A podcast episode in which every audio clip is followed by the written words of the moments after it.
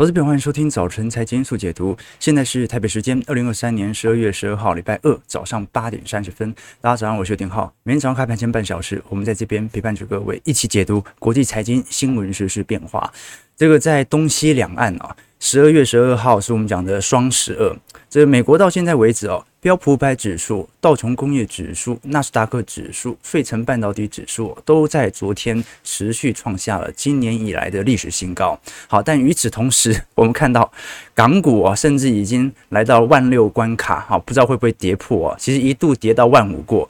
那另外一方面，我们也看到这一次的双十二，大陆像是淘宝、天猫等等电商平台都已经陆续取消针对双十二的庆祝啊，很有可能是因为双十一卖太好，是不是这样子？好，但至少我们可以承认，全球目前的整体景气周期循环有一点不同调。但美国就目前为止啊，啊，自从至少从资本市场角度来看，市场是蛮看好本周三晚上啊，我们看到本周四凌晨，到时候联总会的 FOMC 利率决策会议哦，会公布明年一整年到二零二五年、二零二六年的点阵利率图啊，按照目前市场上的这种资本。显著的乐观反应啊，大家应该是蛮看好联总会在明年的降息路径即将展开。那到底是三月份就要降息，还是可能拖到五月份呢？我反倒会认为啊，拖得越久越好，它越能够佐证目前景气资本面的繁荣。我们其实从今年以来各大资产绩效来做一些统整哦，一直到上礼拜五，我们可以观察到涨幅最多的仍然是比特币，今年以来。年初涨幅是一百六十五 percent，其实比特币大概是三牛一熊啊，就是三年的牛市会经历到一年的熊市。比如说呢，二零一一年它涨了一千四百七十三 percent，哇，涨了十四倍啊！二零一二年涨了一点八倍，二零一三年涨了五十五倍，结果一四年呢直接砍六成下来。一五年、一六年、一七年再连续上涨三年，一八年再砍一次，一九年、二零年、二一年再上涨三年，二二年再砍一次。哎，比特币其实。蛮符合库存循环的味道哦。好，那现在二三年展开，是不是一定会上涨到二四年、二五年呢？这个就值得大家来多做些期待了。那今年表现第二大的资产哦，是属于 QQQ 追踪纳斯达克一百指数，今年涨幅是高达四成七呀。哦，这个如果是我们的会员资产投资部位的投资朋友们呢，哦，这个 QQQ 啊，基本上是我们非常重视的一项资产部位的组合。今年涨幅来的这么靓丽哦，各位也可以发现到哦，其实还是有。有一点避险情绪的推升效果，你说为什么会这样呢？因为正常来讲哦，市场在复苏周期哦，这个小盘股、小型股它应该更容易受到资本上的炒作情绪才对啊，因为它股本小啊，容易炒作嘛。但是今年以来绩效最亮丽的，居然还是这些大股票，这足以说明了市场今年还是属于半信半疑推升至如今的。市场现在资金的涌入到科技股啊，主要分为两个层面：第一是在景气诡谲不定的情况底下，不确定明年是不是会进入到经济衰退，我又不想要放弃指数的上涨。我就把钱灌到大型科技股。那第二点呢，是防御性类股目前的防御色彩其实已经很薄弱了。比如说，你说这个时候我想要。机器已经偏高了，我要布局一些机器比较低的银行股，你敢布局吗？银行股今年二月到三月才爆发一次细股银行危机啊，所以呢，本来对于银行的避险单，本来银行是一个避险资产的，现在呢，反而变成科技股是避险资产了。那美国成长股的部分，今年涨幅也有三成八，大型股涨幅两成一。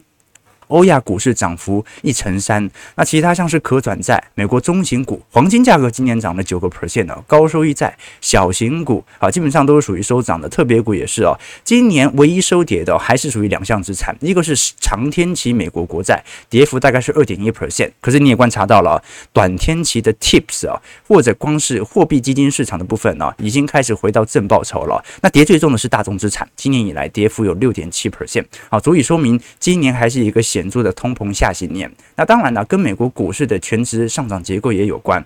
目前，现在全美前十大企业的市值哦，占了标普百指数大概有接近三成五左右哦，这个是一个 蛮庞大的数据哦。那现在普遍的市场预估值哦。对于明年的目标价，其实也没有高的离谱啊，大概普遍这在四千八百点到五千点之间，所以跟现在台湾的券商针对明年预估会一万八千点到两千点之间的预估值，其实蛮像的，也就是市场上虽然开始有乐观的感觉，但是也没有到极端乐观，觉得明年会有大喷飞的情况存在啊。那科技股到底怎么走呢？那当然就看他们的企业获利能不能追得上来啊。我们根据最近包括像是微软啊、辉达在内的七家公司，我们讲的 Magnificent Seven 七支科技巨头哦，大概贡献了今年有四分之三左右的涨幅，因为这些科技股的权值够大。那么，如果我们具体观察，在今年三季度啊，这些科技股所创造的获利大概是九百九十亿美元，啊，这个已经算是呃。经本轮景气循环来看最高了，因为三季度到四季度已经同比正成长了。好，那现在问题就在于哦，那这个获利的增额可以在明年的路径完全打开吗？我们可以观察到，你像是彭博社的预估值是比较保守的，他认为明年还是能够有保持显著的正成长，但是今年三四季度跑太高了，跑太快了。所以按照基期效果而言，我们从同期来进行比较，明年的三季度很难比今年三季度好太多，因为今年三季度基期推太高了嘛。所以呢，如果是从上涨力度来看，很有可能明年的高点会集中在上半年，在中旬左右进行后蹲，然后呢，在年底再来看一下圣诞旺季能不能反映二零二五年的最后一步的拉抬。好，这个是彭博社最新的预估值啊。但高盛就很直接，就直接把 EPS 拿来跟本益比进行加成。你看，在二零二四年。高盛的预估值哦，从四千五百点上行到下半年四千七百点左右，也就是高盛也认为目前的基期其实有一点推得过高，市场有一点。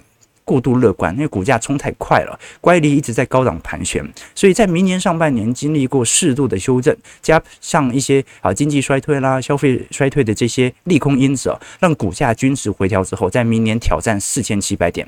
那明年的 EPS 预估值大概在两百三十七块左右。不过呢，明年到中旬以后，它就会反映二零二五年的 EPS。高盛现在给的。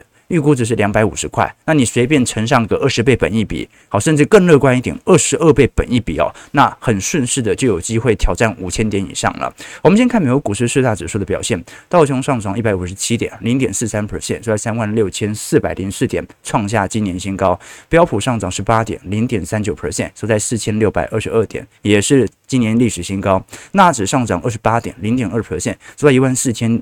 四百三十二点，一样，今年历史新高。费半上涨一百二十八点，哇，昨天波动很大哦，上涨了三点四 percent，收在三千九百零二点，一样是今年历史新高。那么费半成分股，昨天是可能是沉寂太久了，前阵子都是道琼在进行资产的轮动，最近你像昨天超微涨了四点二六 percent，博通直接涨了九个 percent。高通上涨二点三 percent，那美光上涨三点七 percent，台积电 ADR 涨不多了，零点六 percent 而已。但是，呃，至少从昨天的半导体的系统单呢灌进来来看哦，啊，对于科技股、软体股和硬体股之间的资金轮动还是非常之显著的哦。好，所以涨到现在我都开始有点不相信了，你就知道市场有多半信半疑。怎么会这个乖离拉高这么多，打死也不下来了哈？就呃，你会发现啊，这一波真的有点急牛的味道哈。就是修正了一个季度哦，居然不到一个月就涨回来了，这个压力是有一点大哈啊，这个行情大家都看不清楚了，但是我们最终还是靠获利来判断嘛。OK，所以现在真正哦，针对明年行情的旗舰，其实你会发现好像跟经济衰退也没什么关系，大家都知道经济消费不会太好，但是反正股价反映的是获利嘛。我们举例来说，最近。摩根士丹利哦，这个很久没出现了。Michael Wilson 哦，今年本来极度悲观，后来认错啊。最近呢，他又认为今年四季度的财报，就明年一季度要公布的时候啊，盈利预期很有可能会大幅下修。我们看一下大摩最新所出炉的报告哦。其实 Michael Wilson 今年大部分时间里面呢，一直都对股市抱持着负面看法，但他的负面看法并不是认为一定要崩盘，而是认为你现在的估值上涨速度这么快。而且还有消费衰退的疑虑存在，你给市场太乐观的本益比和评价了。那威尔森这一次所公布的报告显示，哦，标普五百指数预估成分股的公司在第四季的利润预期会下滑五个 percent 哦。他说，黑五消费其实只是反映通膨，真实的实质增长没有想象中来的这么亮丽。他预估在二零二四年底，明年的 EPS 大概是二百二十九块左右哦，跟市场普遍预估值的两百四十块有蛮明显的落差。但是呢，你也可以了解。到现在市场的旗舰其实就在于，我认为你明年赚的多一点，赚的少一点哦，它都会赚。从年增率来看都是正成长嘛。我举例来说啊，你看最近台湾终于又公布了十一月份的出口，你看十月份为什么会出口翻黑？那是因为去年十月份出口金额稍微比较高嘛。那我们可以观察到啊，根据现在的出口。总金额来看，其实已经连续几个月都保持在三百七十美元以上，三百七十亿美元以上。这次十一月份的出口是三百七十四亿，年增率是三点八 percent，过去十六个月以来的最佳亮丽表现哦。那财政部目前的看法是哦，十二月目前来看应该会超越十一月份的表现，全年今年会上看四千三百亿，将会创下史上第三高，好，就仅次于二一年、二二年了。好，那我们可以了解哦，就目前十一月份的资通以视听产品哦，还是。增长了九十三点七亿美元，年增率是七成四，就代表着目前的 AI 拉货潮很明显，非常明显。现在市场上就等一件事情，那就是终端需求什么时候开始有所回档。我们具体来看嘛，其实从今年六月、七月以后哦，市场的这个出口金额其实就有非常显著的拉抬效果。那现在真正的问题在于。我们能不能保持着这种高成长一路到明年下半年？因为明年上半年呢，按照这种角度，它一定正成长的啦。为什么？你只要保持在现在的基期，从基期来进行比较，因为今年上半年基期比较低嘛，明年上半年一定正成长了。我们只要看明年下半年会不会今年第四季的高基期啊有显著的回调。如果还是保持不错的成长哦，那就说明着整个景气的上行通道已经完全给打开了。但是呢，还是有一个变数。很多人说，那你的意思是说联准会因为看到这些？景气的数据就完全没有降息的几率了吗？错了，联准会看待的角度跟一般人从股价面看待获利的角度不太一样。尤其本周，我们看到联准会、英国央行、欧洲央行 ECB 都会公布相关的利率决策会议哦。那几乎已经确定，大家都不会升息了，这个应该已经是普遍共识了。甚至是拉丁美洲啊，本周像是巴西和秘鲁央行很有可能会降息啊，因为撑不住了啊，这个。景气的疲惫期太为显著冲击了，所以我们反而要观察的是，那联准会就目前为止他的态度为何呢？好，昨天我们看到联准会的传声筒，《华尔街日报》的作者尼克他发文表示说，呃，联准会的官员不太可能在本周就何时降息进行严肃的讨论，而且可能未来几个月都不会讨论，除非经济的疲软程度。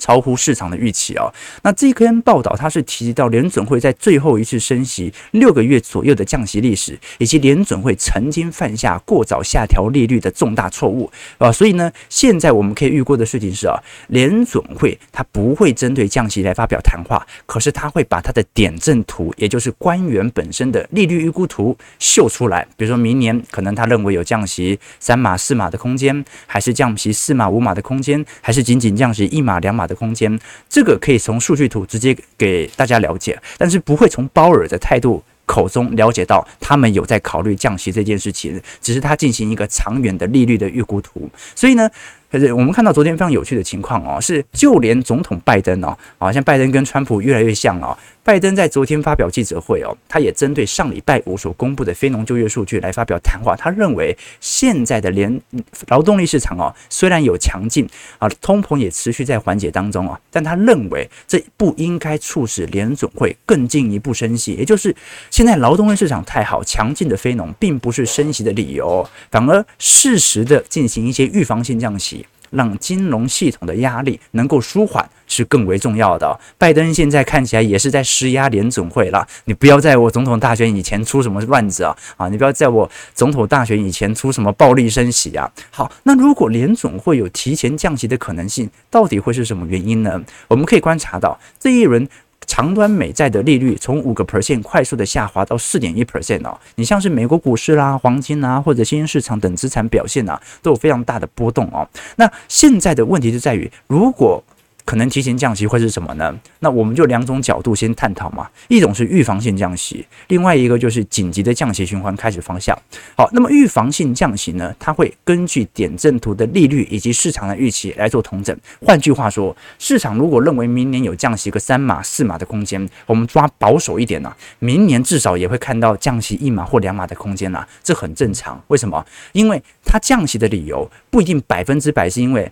啊，这个景气完全走偏了，所以要降息，很有可能是因为升息的理由消失了。那他当时为什么要升息呢？是因为景气太好升升息，所以现在景气不好要降息吗？不是的，当时紧急升息的原因是因为高通膨，所以明年是否降息的最重要的指标，还真的不是经济衰退的问题。明年最重要是否要降息的第一个指标是通膨下来了没有？只要通膨下来了。就有预防性降息的可能性存在，也就是说明年如果我们看到通膨率能够顺势的跌破三趴，那联准会大概率就可以释放预防性降息的讯号了。好，那什么时候会从预防性降息变成快速的降息循环开始产生，或者说过度的预防性降息呢？那很明显也不是经济衰退，也不是消费衰退的问题。消费衰退是因，我们要看的是那个果严不严重。这个果是什么呢？也就是银行部门的金融的系统性压力。我们可以观察到啊，现在各项部门的有效利率哦，你像是企业债啦。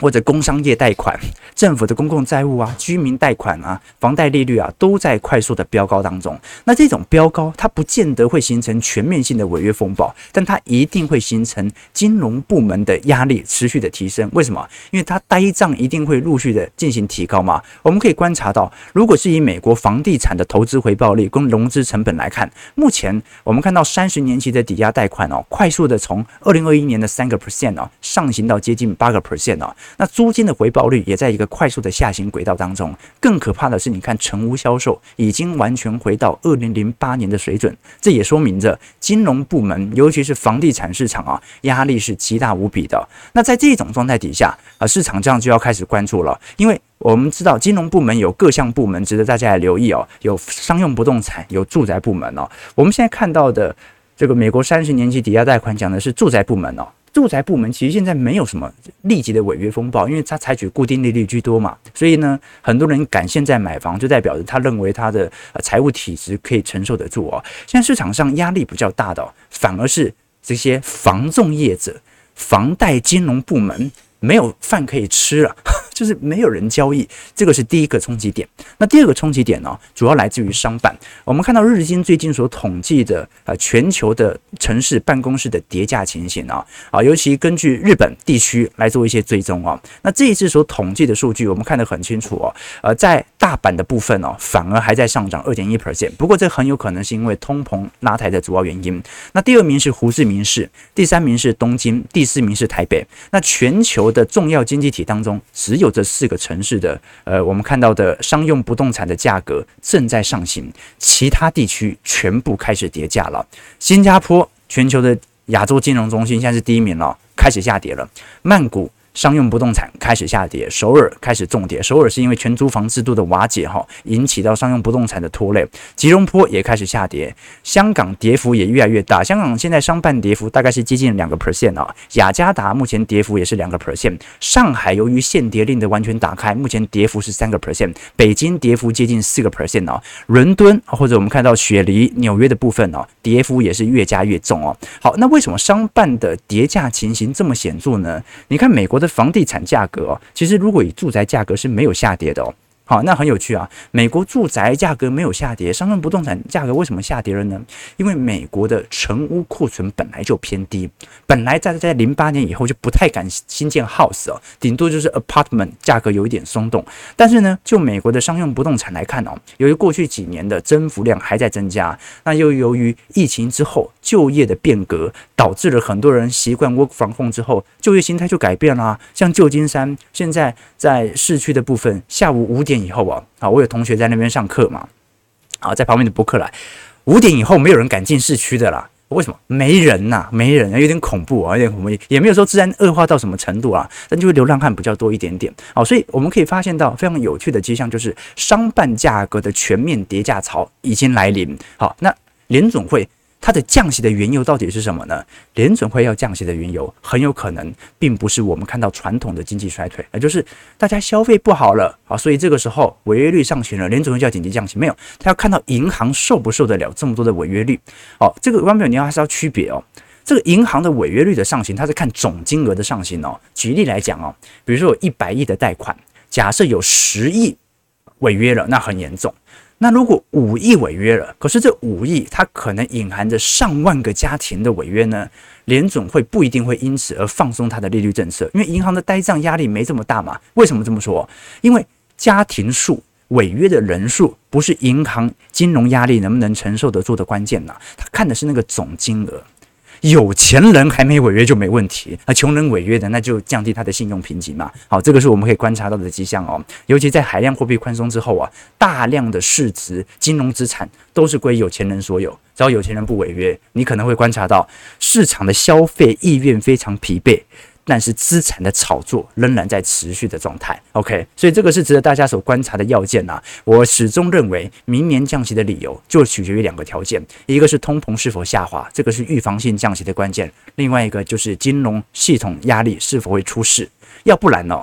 啊，我认为现在的劳动市场明年的衰退应该大概率也是属于轻度衰退。我们看到美国现有的房屋销售量啊，在十月份已经下滑到三百七十九万了，这个也是二零一一年以来的新低水平。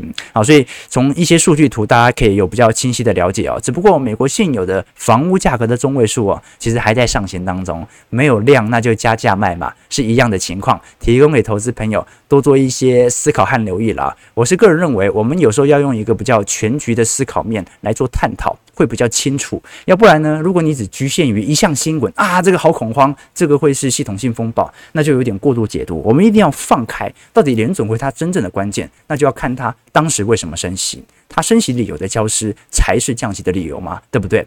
呃，昨天我才看到那个李天豪老师哦，他写了一个段子哦，啊，因为他是老师嘛，他就有很多学生就问他说，呃，为什么那些混黑社会的？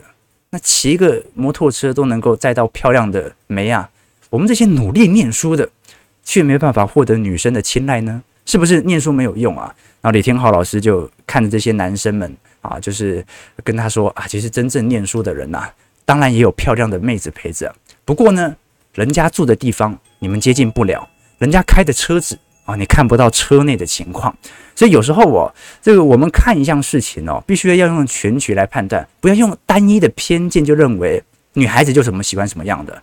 有兵士可以坐，谁要骑小绵羊呢？啊，这样太势利，太势利了。爱情很珍贵哦。好，但我想跟投资朋友分享的事情呢，是有时候我们看事情呢。拉得宏观一点点，你才会了解哦，这个市场上的真实的资本逻辑。不要因为一件讯息就到处恐慌，看的还是要够远。好了，那刚才看的是整个美国房地产的现况啊，接下来我们来聊一下台湾房地产的现况哦。最近大家都很清楚，因为平均地权条例哦，已经陆续在今年七月份上路。那囤房税二点零呐。因为要十二月十八号嘛，然后就接下来下礼拜就要三读了嘛，所以很快哦。这个如果明年下半年上路之后啊，那就是两大新法夹击。好，那现在建商其实营运成本也有可能会因此而快速提高嘛。我们都很清楚哦，这个房地合一税二点零、囤房税二点零呢，它就是加重税负，前置市场的供给量哦。那你就要看啊，那市场上到底是进行资金。租金价格的转嫁，还是说呢，就顺势就把房子进行出清了？这是第一件事情了。那我们过去跟投资朋友提过，这个囤房税二点零，由于税基过低的关系，很有可能会导致房东进行大量的租金转嫁。啊，我们过去跟投资朋友运算过嘛，四十八平呢，我们就讲金华地区的中山区南京东路的啊，四十八平的这个中平数的住宅哦，它基本上增加的税负哦。这个每个月大概也就是不到一万块哦，哦，就是呃囤房税二点零的话，呃增加不到一万块哦，哎，那种精华地段一万块算什么？当然就是直接转嫁给。租客嘛，所以在这种状态底下，很有可能会造成的是租金价格的失控。这个过去我们曾经跟投资朋友探讨过了。好，那我们最近来看一下全国房租指数的年增率，的确在今年十月份、十一月份哦，有非常显著的持续增长的力度存在。我们可以观察到，其实今年景气已经算是一个下行格局了啦。尤其今年二季度财报是表现相对比较差劲的哦。全台湾今年元月份哦，大概一季度左右啊。房租指数的年增率大概在二点三 percent 左右啊，结果今年二季度下滑跌破两个 percent 哦。但是各位也很清楚，在今年三到四季度啊，现在的租金价格指数已经开始有陆续增温的感觉，尤其呢是我们可以观察到，在中部地区、南部地区增幅来得更为显著，这个是值得大家来观察的几个要点了。那加上呃，现在租金价格的上行以后，我反而会导致呃，现在年轻人可能有更多。我们不能讲一定要买房的意愿了，但是就代表着这个租金价格的上台会让。年轻人更加考虑是否自己本身有买房的条件哦。我们都很清楚，最近新青安在八月份上路之后啊，市场的成交移转栋数在今年十月、十一月份哦，应该从九月开始就有一个非常明显的飙高情况了。那最近呢，我们也很清楚，这个各大总统的候选人都开始陆续提出相关的房市政策啊啊，比如说最为显著的，那当然就是国民党的侯康配嘛。好，这一次是五五五方案。免投期，贷款额度上限变一千五百万，本来是一千嘛，好到一千五百万，利息补贴五年啊。不过呢，这有年龄歧视了，啊就要四十岁以下的青年了，啊，五十岁的单身族。不能买啊，不是应该讲不不能运用到这么优惠的条件了。好，那消赖配的部分呢，大概就是增加社宅，然后囤房税二点零啊，扩大清安贷款呐，科银配的部分也是社宅的大力改革、税制改革以及租金的补贴哦。但从这些政策基本上看得出来一件事情，那就是大部分哦，至少从学界或者从政界的普遍共识来看，目前房价所得比的高涨哦，重点不是房价太贵，是你所得太低了。所以我要进行租金补贴嘛，所以我要免你头期款嘛。不过这个有机会我会再做一个专题来跟投资朋友报告啊，到底国家行政部门能不能强迫银行啊不要头期款，直接开始全额贷？这个是有争议的，因为银行都有它的呆账风险准备金嘛。你的头期款某种程度就是确保你有一部分资金可以出，好，那就是确保你未来的它的对于房贷呃资本的健全嘛。好，那如果你是完全零头期，那不是？十八岁毕业，高中毕业没事就去买了嘛，反正只要付得起房贷，那就买嘛。好，这个是一个值得大家所探讨的空间哦。但至少就目前层面来看哦，这个台湾的房市政策的补助力度哦，几乎佐证了难以下跌啊。哦，这你你看三大候选人的政见，你觉得有哪一个政见是感觉这个房市政见出来之后，房价会下格会下跌的？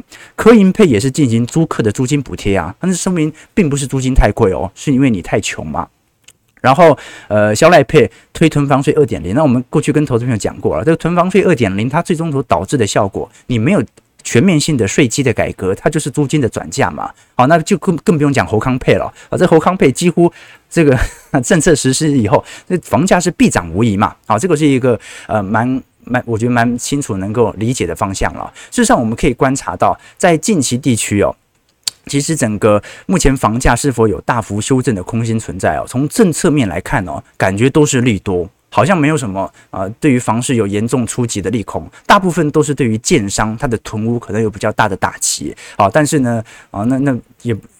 市场上也不是只有预售屋嘛，啊，你的中古屋也是蛮多的。OK，总而言之啦，我们今天是希望跟投资朋友分享过这个美国目前的房市的情况跟台湾房市情况的不同。再来是联总会如果真的提前降息，会是什么原因？做一个总结，联总会目前提前降息的原因，我认为第一个步调是在明年上半年，我们看到通膨的显著下行，只要油价保持目前的跌势啊，通膨大概率就是快速的下行。那只要通膨下行到接近两。个 percent，联总会就有提前进行到预防性降息循环的条件。它这个时候不仅要，呃，就不急着要一举歼灭通膨了，因为它已经失去了那个过去升息的理由了。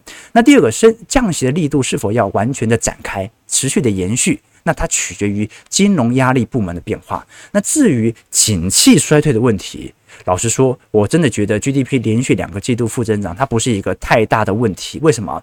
你今年三四季度 GDP 跑那么高，你不小心连续两个季度 GDP 就很容易继负增长嘛？所以没有必要因为这种。呃，单纯那种极度落后指标的 GDP 数据来判断是否要降息，基本上就完全看待金融部门的压力承受啊。那金融部门的压力承受，目前最为关注的几个方向在哪里呢？企业贷款目前还在增长，违约率也没有飙高。好，那么我们比较关注的是属于信用卡贷款和我们看到的呃商用不动产贷款的部分哦。信用卡贷款哦，的确违约率在飙高，可是你也发现银行业好像受到冲击没这么大，就如同我们刚才讲到的。信用卡就算大量违约又怎么样？你可能几十万人，他的违约率的增加都不及一家投资等级债的公司，它违约所受到的冲击来的大啊！各位可以理解吗？就是很多个小数点，很多个单一个体哦，它的集体的违约，甚至不如一间大型科技股它违约的情况。所以呢，总体而言，我们可以观察到现在的市况哦，啊，就是有点，我个人认为有点类金发女孩经济啦。那台湾的部分呢，因为十一月出口已经翻红了，这说明科技业的房呃科技业的这种买盘力道已经开始有所回温。我们过去跟投资朋友提过嘛，因为我室友以前在呃中科工作。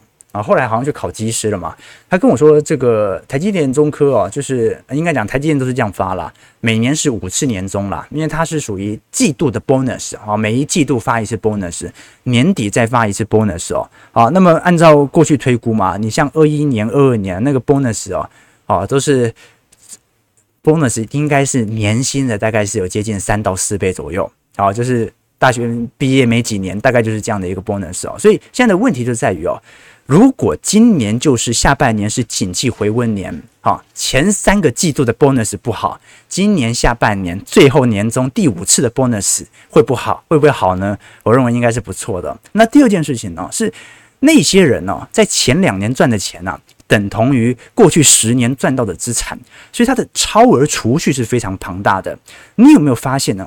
不管是台湾的房市、股市哦，在这几年内资的买盘力道都是极大无比的。房市不用讲哦，股市二零年外资卖了五千亿，二一年卖了四千八百亿，二二年卖了一点二兆，结果二零二三年股价跑到哪里去了呢？跑到一万七千点了啊！你不是我们买起来的，是谁买起来的呢？外资又根本没有买股票嘛，所以我们才可以理解到这个台湾人真的很有钱呐、啊。我们要。加把劲，OK，好，我们看一下投资朋友的几个提问，然后看一下今天开盘的点位表现啊，OK，好，上涨一百零四点，是吧？一万七千五百二十二点的，莫名其妙又推回来，现在了，好，这波怪力根本不回调的，预估量能大概是三千亿左右啊，OK 哦，他们都拿奖金去买房啊，啊，对对对，就现在就是这样子嘛，这个小编的红利如何呢？这个就要由大家来决定了，我们本身有请小编喝咖啡专案，好，大家可以参加一下，好，那。就是给小编一些努力嘛，对不对啊？这个其实不贵，我记得四十五块，对不对啊？忘记做啊，好像好像 YouTube 有分润哦。但是呢，我有一次忍不住去看一下后台哦，我们小编喝咖啡专案，小编可能会咖啡中毒啊啊！大家对小编非常的关爱啊，非常关爱啊，比我关爱还多啊！所以我要宣传一下，我们下礼拜五。十二月二十二号就是财经号角二零二四年一季度的听友会了。每一次我们隔一个季度都会举办一场听友会哦，因为我们在直播当中主要是分享市场动态了。那我个人的具体操作当然是在我们的听友会和我们的会员系统当中来跟投资朋友分享啊。那我们的会员资产部位哦，当然除了有这个。未来一整年的听友会收听权以外，也会有一些专题影片、宏观报告以及一些基础的财经财经系列的小白课程，提供给投资朋友。所以呢，如果大家有兴趣的话，可以直接参加我们的会员制度，比较划算啦。那如果呢是想要了解一下我们的周期投资思维，也可以参考一下我们的听友会啊。那基本上呢，听友会的目的很简单，就是检讨。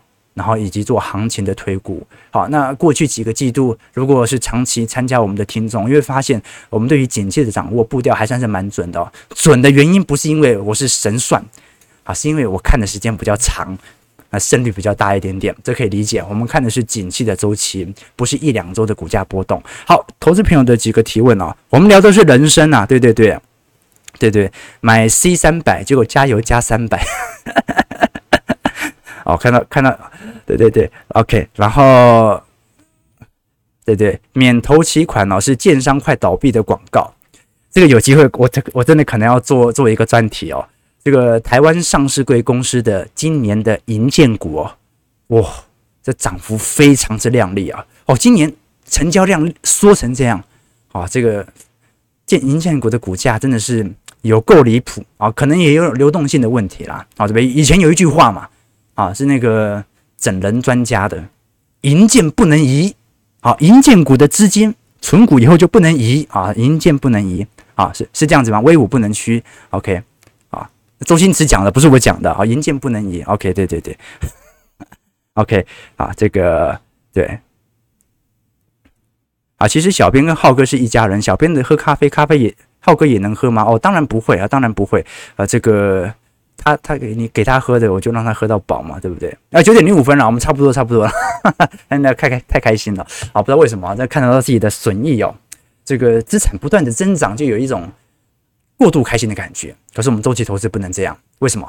因为这代表你买不到，你买不到。OK，所以大家还是要关心一下这个景气周期的变化和管理的调整。提供给投资朋友，如果喜欢我们节目，就帮我们订阅、按赞、加分享。我们就明天早上八点半早晨财经速解读再讲解，祝各位投资朋友开盘顺利，操盘愉快。